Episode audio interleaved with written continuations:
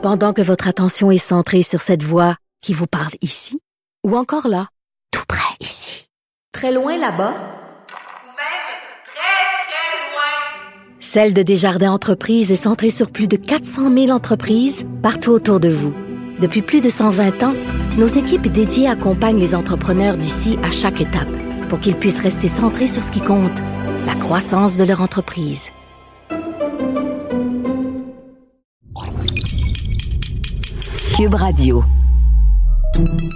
Salut, c'est Charles Tran avec l'équipe dans 5 minutes. On s'intéresse aux sciences, à l'histoire et à l'actualité.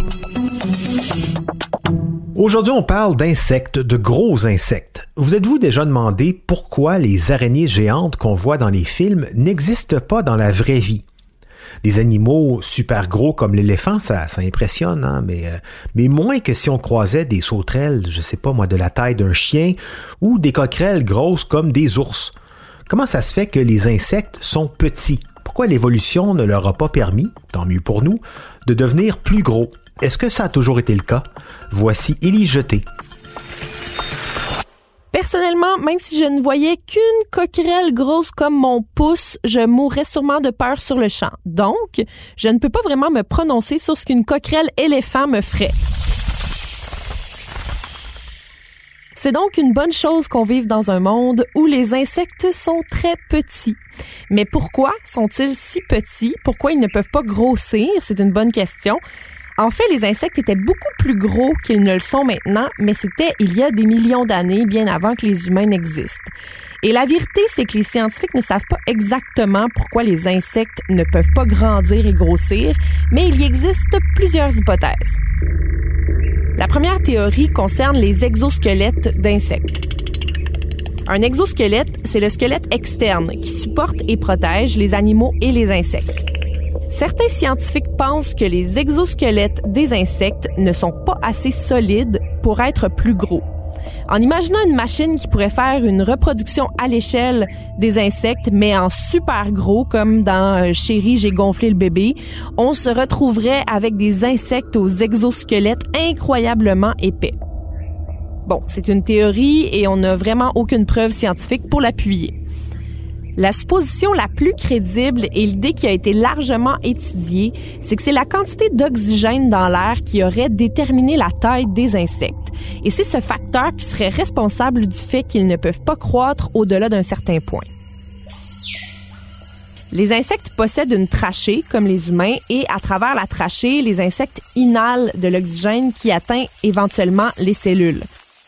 Si les insectes devenaient plus gros, la quantité d'oxygène dont ils auraient besoin pour survivre serait trop importante pour passer dans la trachée étroite d'un insecte.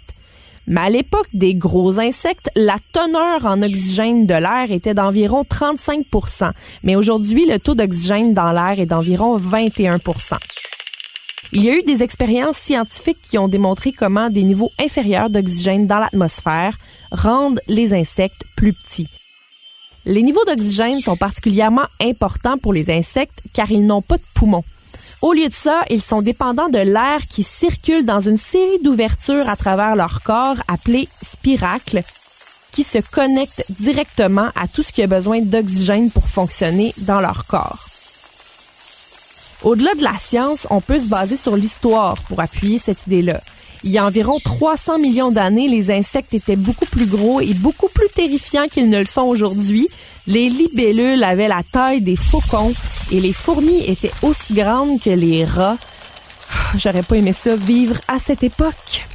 Mais il y a une autre raison pour laquelle les insectes géants ont disparu.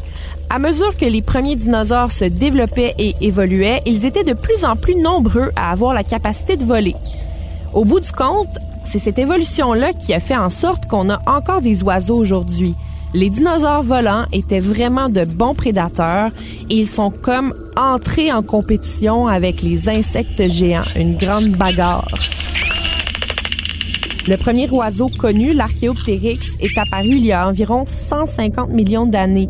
Les oiseaux se sont avérés plus rapides et plus agiles que les insectes géants. Dans un article paru dans Life Science, le paléobiologiste Matthew Clefam dit que le changement de taille des insectes a été progressif et c'est une progression qui correspond aussi à celle des oiseaux. En gros, il y avait de grands combats de dinosaures volants contre des insectes éléphantesques et ce sont les dinosaures qui gagnaient. Vous pourrez donc y repenser à deux fois avant de vous plaindre d'insectes morts sur votre pare-brise parce qu'une libellule de deux pieds de large, ça pourrait vraiment faire plus de dommages que vous pensez. Soyez aussi reconnaissant de ne pas avoir plus d'oxygène dans notre atmosphère parce que sinon les araignées domestiques pourraient peut-être se battre avec vos animaux de compagnie, vos chiens, vos chats. Ça ferait de drôles de bagarres. Je retiens que les insectes n'ont pas de poumons, mais bien différentes ouvertures, les spiracles, qui captent l'oxygène. Et d'ailleurs, ce sont ces mêmes spiracles qui sont visés par la plupart des insecticides pour atteindre le système respiratoire des insectes. En tous les cas, merci, Élie Jeté, de savoir que les insectes gros comme ça ne peuvent pas exister. Ça nous donne presque hâte de retrouver très prochainement nos amis les petits maringouins tout mignons. C'était en cinq minutes.